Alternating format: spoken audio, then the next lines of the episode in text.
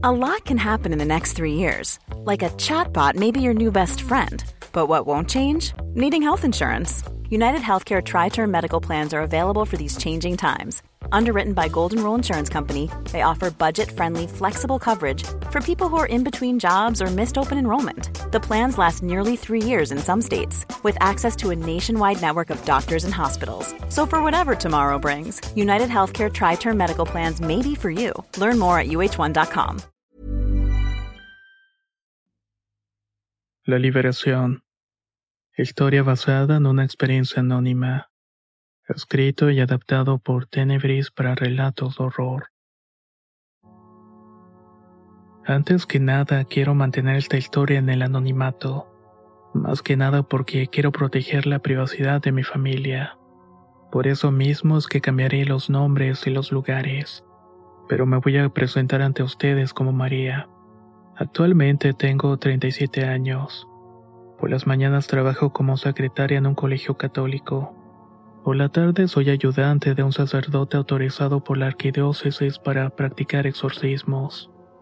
No me he casado y veo muy poco la familia. He decidido que no quiero tener hijos, por razones que comentaré más adelante. Nunca me pude unir a una congregación para entregar mi vida a Dios por completo. Cuando era niña no pensaba en Dios y tampoco despertaba en mí algún interés. Era como cualquier niño que juega, come dulces, dice mentiras para dormir hasta muy noche. Mi vida comparada con la de mi hermano Eric era bastante sencilla. Él era dos años mayor que yo, así que no pude comprender de primera lo que estaba viviendo. En realidad éramos medios hermanos. Mi mamá lo tuvo con otro hombre que asesinaron en un pleito de pandillas. En ese tiempo ella trabajaba en una tienda de ropa. No pasó tanto tiempo para que uno de sus compañeros le ofreciera una vida juntos, prometiéndole el sol, la luna y las estrellas. A mi madre lo que más le preocupaba era el futuro de su hijo. Fue clara con el pretendiente. Le dijo que si la aceptaba tendría que hacer con todo y mi hermano. La respuesta de mi padre fue que amaría a ese niño como si fuera suyo. Por un tiempo la relación fue bien. Mi mamá se dedicó por completo al cuidado de mi hermano y dos años finalmente nací yo. Como cualquier matrimonio tenía sus altas y sus bajas. Sobrevivían con muchas limitaciones, comprando lo más genérico para ahorrar en gastos. Pero con el paso del tiempo se fue dando una especie de rivalidad entre Eric y mi padre. Él nunca le ocultó que no era su verdadero papá, y en esos días no me daba cuenta de detalles que a la larga marcaban una diferencia. Por ejemplo, si mi papá llevaba pizza a la casa, Eric le daba los pedazos más pequeños. Siempre comía menos que los demás. Si mi hermano necesitaba zapatos, se los compraba, pero a cambio tenía que hacer cosas para él. Este tipo de comportamiento no me llamaban tanto la atención hasta que esa hostilidad poco a poco se fue convirtiendo en golpes. Tal vez para compensar la falta de cariño paterno mi mamá le dedicaba más tiempo a Eric, y eso de alguna manera ponía celoso a mi padre. No perdía la oportunidad para insultarlo, y decía que era un malcriado mimado. Al cumplir los cinco años pasó algo en mí. De pronto las cosas que vivía dejaron de ser un juego y me las tomé con más seriedad. No sé si crucé alguna especie de línea de pensamiento o algo parecido. El caso es que hice conciencia de que mi hermano era muy infeliz. Mi papá lo golpeaba cada vez más frecuente y con más fuerza, y las cosas empeoraron el día que mi mamá tuvo que dejarnos. Todo pasó muy rápido. Una tarde mi papá y ella fueron al hospital. Regresaron muy tristes y tres semanas después había fallecido. Tenía cáncer de mama y desgraciadamente ya estaba muy avanzado cuando lo notó. La recomendación del médico fue que pasara tiempo de vida en la compañía de sus seres queridos, ya que no había nada más que hacer. Una vez que se fue, mi papá cambió por completo. Se convirtió en un verdadero monstruo. De alguna manera volcaba su enojo con mi hermano y le daba unas palizas brutales. Cabe recordarles que mi hermano tenía siete años. Lo que terminó por romper lo poco que había entre los tres sucedió una noche que mi papá llegó borracho. Mientras Eric y yo estábamos jugando en la sala, le reclamó que él tenía la culpa de lo que le pasó a mi mamá. Lo estaba golpeando con el cinto, pero mi hermano pudo escapar y no lo volvimos a ver hasta el otro día por la mañana. Lo siguiente fue muy confuso para mí. Un policía fue a la casa con mi hermano en custodia. Al parecer lo habían encontrado vagando en la calle, llorando y lleno de moretones. Le preguntaron qué había sucedido y denunció los abusos que recibía por parte de mi padre.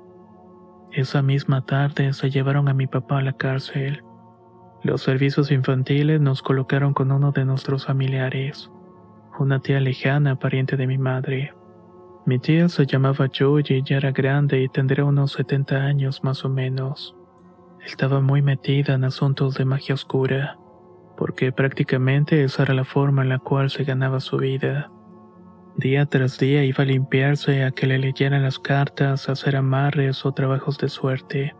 Mi tía Joy nunca nos hizo mucho caso.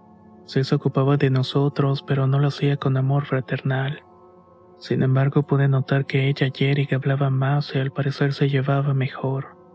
Mi hermano estaba muy herido y lleno de coraje. Estuvimos tres años con mi tía Joy cuando una vecina habló con los de desarrollo integral de la familia. Fueron con nosotros y nos cambiaron con otros parientes. Una prima hermana de mi madre que era muy apegada a la iglesia. Estaba casada y tenía una bebé. Mi hermano Eric para entonces ya tenía 10 años y yo 8. Cuando a un niño se le arrebata la inocencia ya no hay nada que la pueda recuperar. Fue ahí cuando comenzaron las manifestaciones demoníacas. No sé si la presencia de imágenes sagradas en la casa de esta pariente fueron los que de alguna manera lo detonaron. La prima Isabel era muy buena.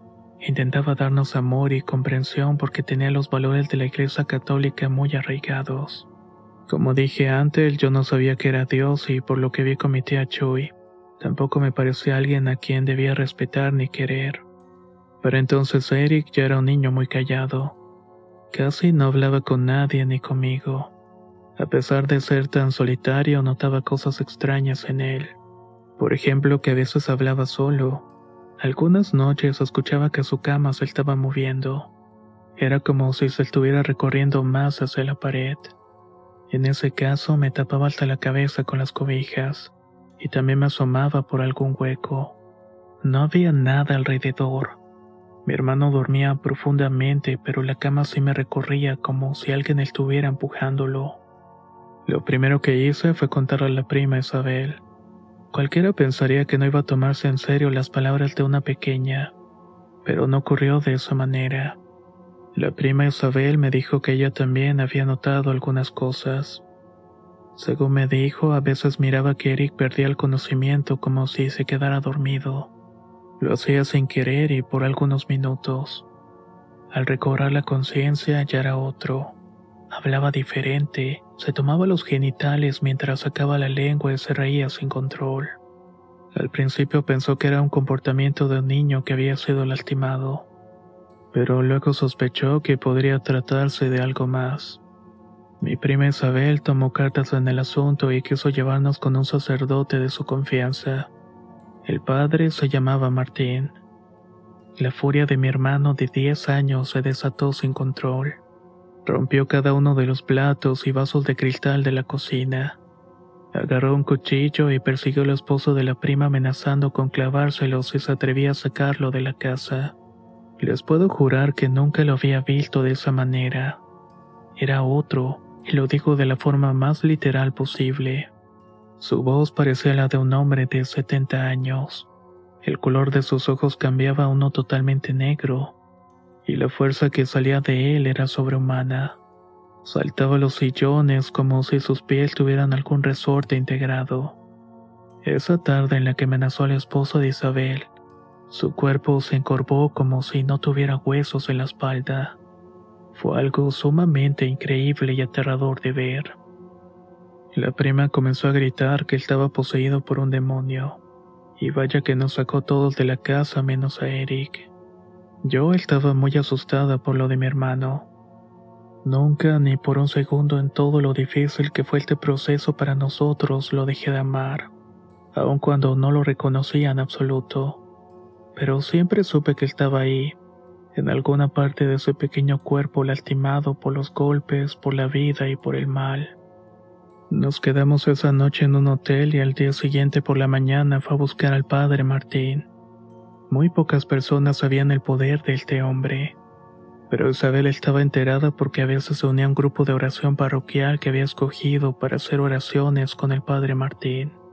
Le contó todo lo que sucedía con mi hermano, cada detalle que yo le comenté sobre los ruidos, y también su reacción al enterarse de que queríamos ir a verlo. El sacerdote ni siquiera se detuvo a pensarlo.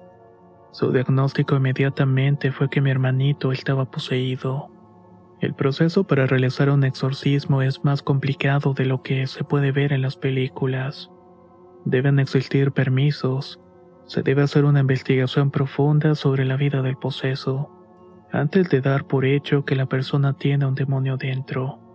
Para mí fue una verdadera tortura porque tuve que decir todo lo que habíamos pasado. A mis ocho años sentí mucha presión sobre mis hombros. Le confesé que mi papá golpeaba a Eric, también que perdimos a mi madre y que vivimos un tiempo con la tía Chuy, una mujer que se llamaba a sí misma bruja. El padre Martín quiso saber si mi hermano participó en algún ritual de invocación cuando estuvimos con la tía Chuy. Intenté hacer memoria, pero no recordaba. Si llegó a pasar, seguramente lo hizo mientras yo dormía o cuando me mandaron a la tienda. El padre se quedó pensando. Nos comentó que era necesario ir a ver dónde estaba Eric para poder evaluar mejor la situación. Yo tenía mucho miedo y a la vez quería quedarme con mi hermano, aunque eso significaba que estaba poniendo en riesgo mi vida.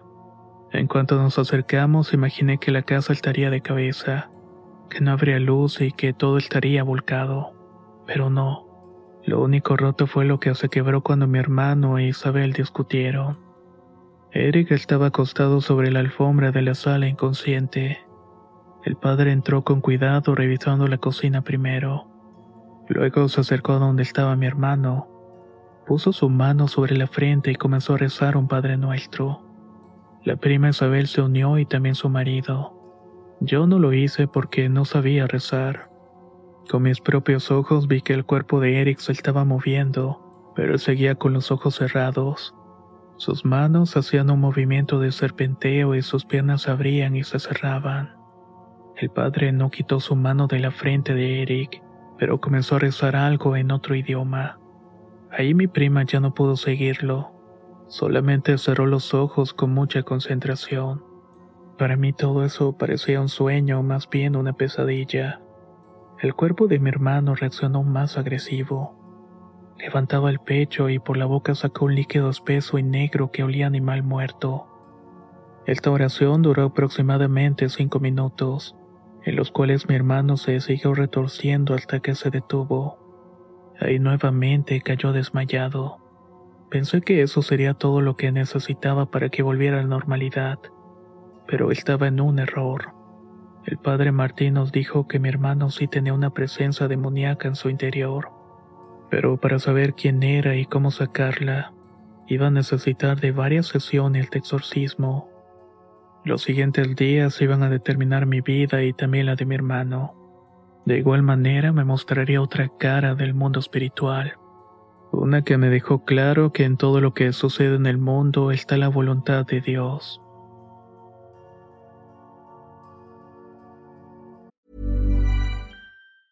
Life is full of awesome what ifs, and some not so much, like unexpected medical costs. That's why United Healthcare provides Health Protector Guard fixed indemnity insurance plans to supplement your primary plan and help manage out of pocket costs. Learn more at uh1.com. There's never been a faster or easier way to start your weight loss journey than with PlushCare. PlushCare accepts most insurance plans and gives you online access to board certified physicians who can prescribe FDA approved weight loss medications like Wigovi and Zepbound for those who qualify. Take charge of your health and speak with a board certified physician about a weight loss plan that's right for you. Get started today at plushcare.com slash weight loss. That's plushcare.com slash weight loss. Plushcare.com slash weight loss.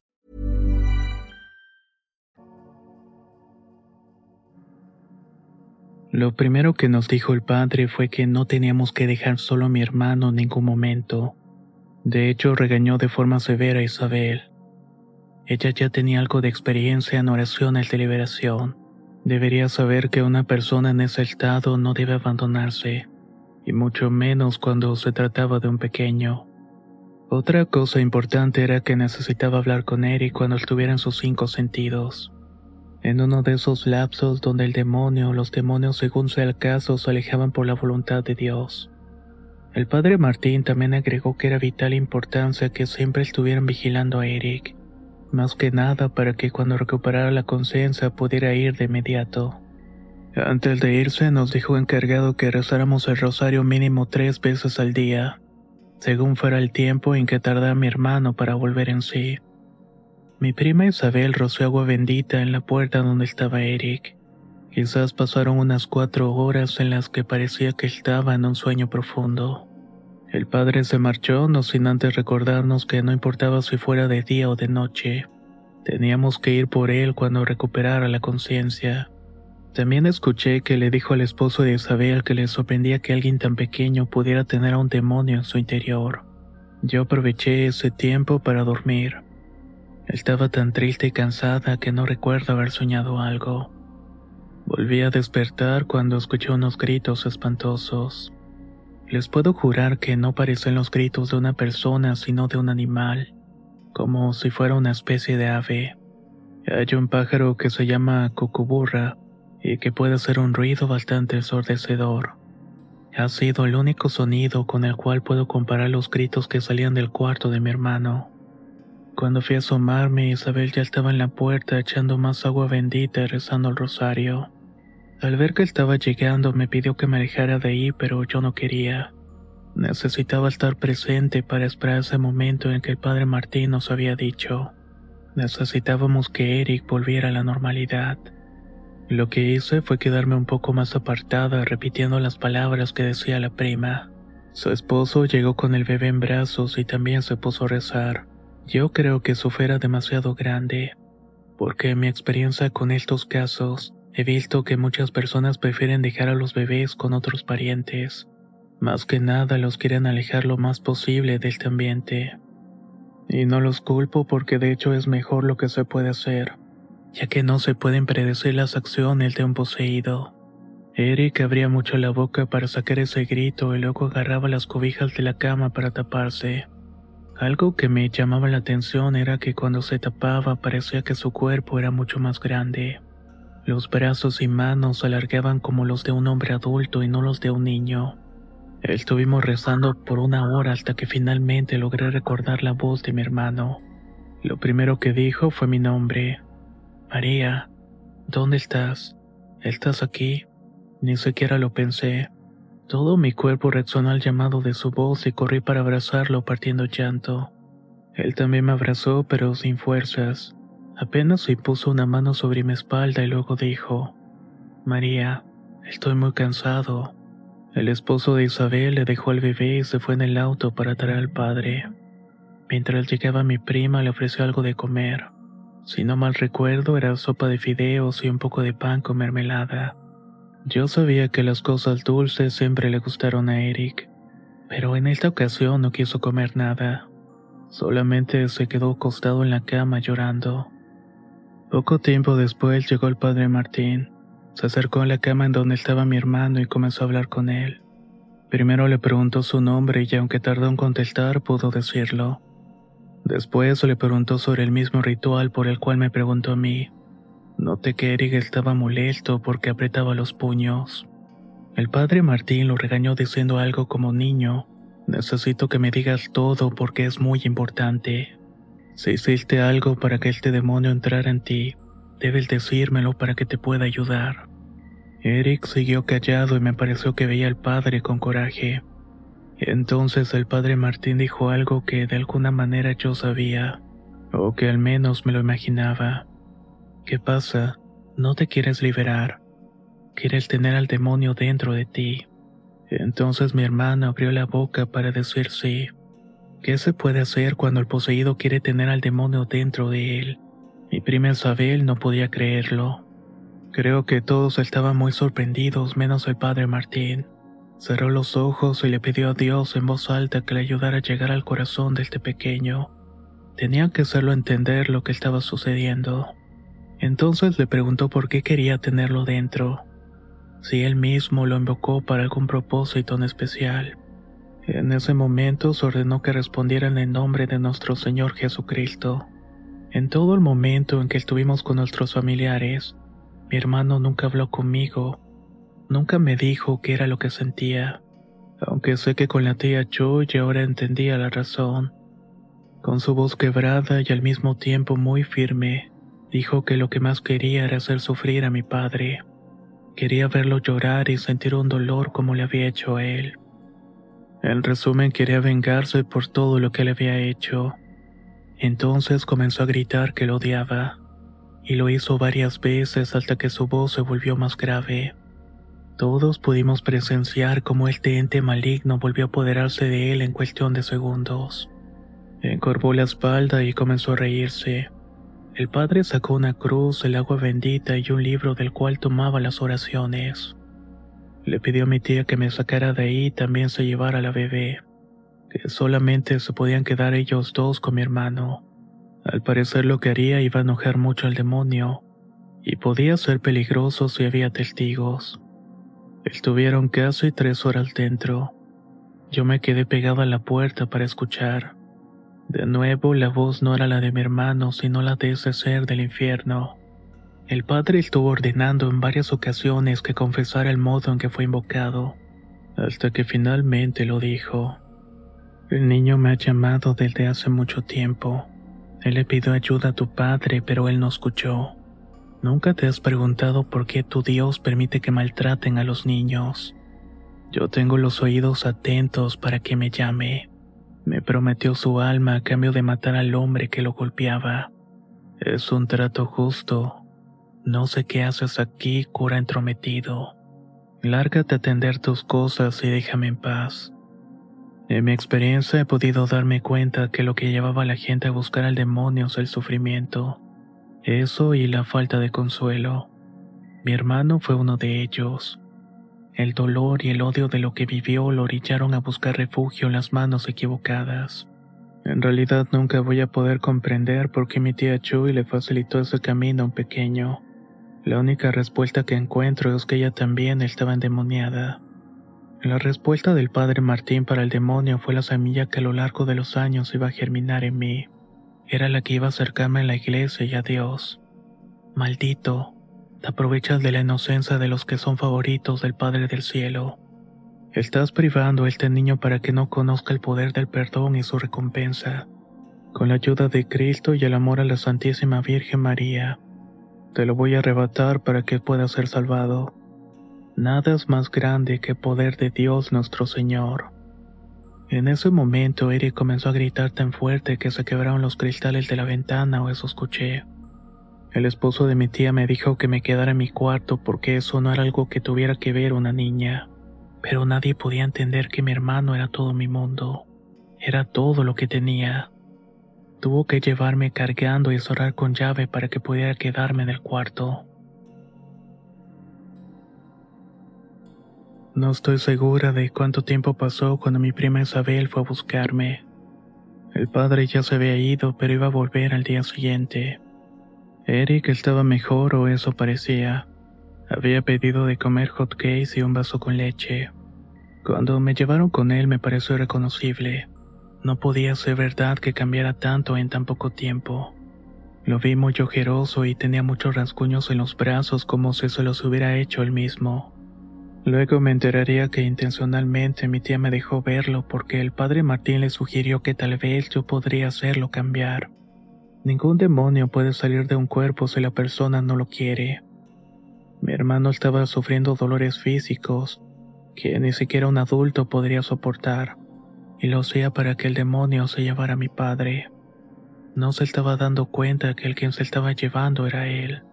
Todo esto no lo supe en ese momento, pero mi amor y tal vez las palabras que Dios puso en mi boca hicieron que mi hermano quisiera liberarse.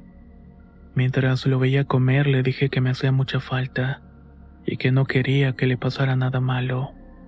Para mí él era la única familia y le pedí que sacara ese demonio de su cuerpo, porque yo quería jugar con él y crecer juntos.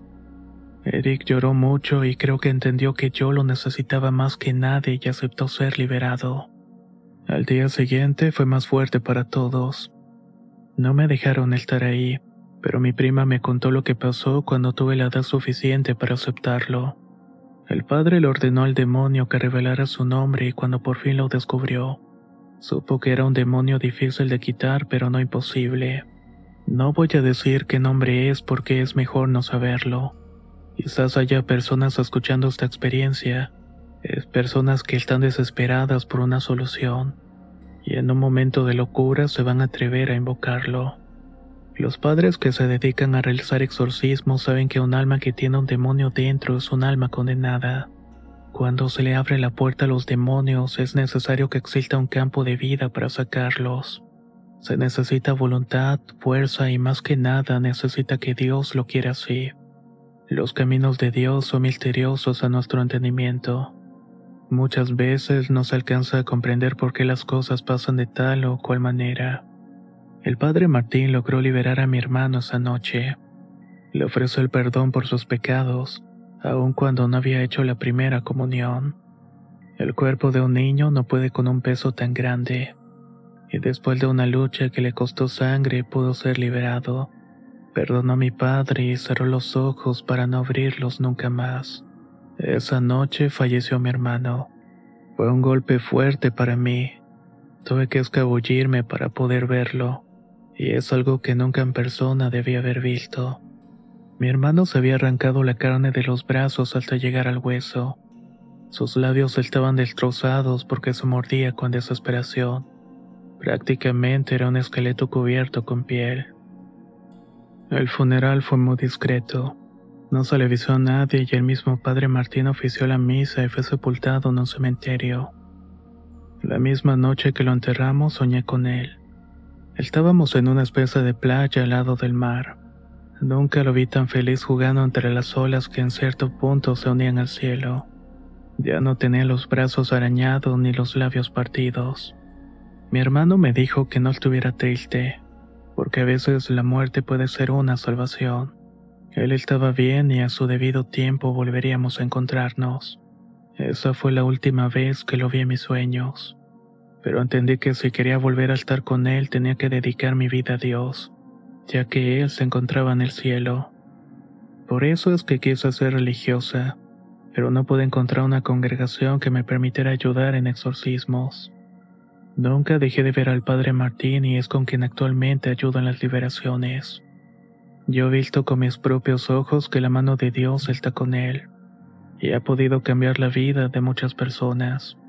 La batalla espiritual existe y créanlo. En este camino he podido entender que si Dios permite las posesiones demoníacas, es para que las personas cambien de vida y no sean condenadas. Tal vez pocos puedan asimilar esto, pero el primero que sufre es Dios al verlo sufrir en manos de su enemigo. Pero es preferible un sufrimiento en vida que un tormento para toda la eternidad. Yo estoy en paz con Dios. Creo que tal vez la vida de mi hermano hubiera estado llena de vicios, de depresión y quién sabe qué otras cosas de no haber encontrado el perdón. Por eso para mí esa fue la manera que tuvo de ser salvado. El demonio es un enemigo astuto uno que hará todo lo posible para apoderarse de ustedes. No se alejen del camino de luz y apéguense siempre a la protección del manto de nuestra Madre la Virgen María. Esta ha sido parte de mi historia. Espero que algo en ella pueda quedar en ustedes. Muchas gracias por haberme escuchado. Y si has llegado hasta el final de esta historia, no olvides dejarnos un me gusta o un comentario. Queremos saber tu opinión después de haber escuchado esta experiencia. Soy Antonio de Relatos de Horror y nos escuchamos muy pronto.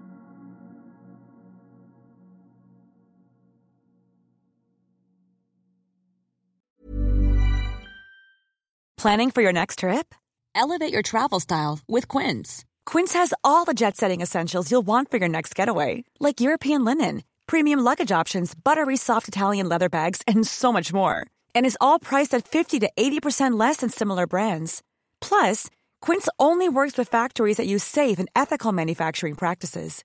Pack your bags with high-quality essentials you'll be wearing for vacations to come with Quince. Go to quince.com slash pack for free shipping and 365-day returns. Hey, folks, I'm Mark Marin from the WTF Podcast, and this episode is brought to you by Kleenex Ultra Soft Tissues, your ally to help tackle your allergy symptoms this season. I love the change of seasons, but nobody loves pollen and all those other things floating in the air that make you sneeze during this nice weather. Kleenex Ultra Soft Tissues are hypoallergenic and allergist approved, so fight back against watery eyes and runny noses without worrying about irritating your skin. For this allergy season, grab Kleenex and face allergies head on.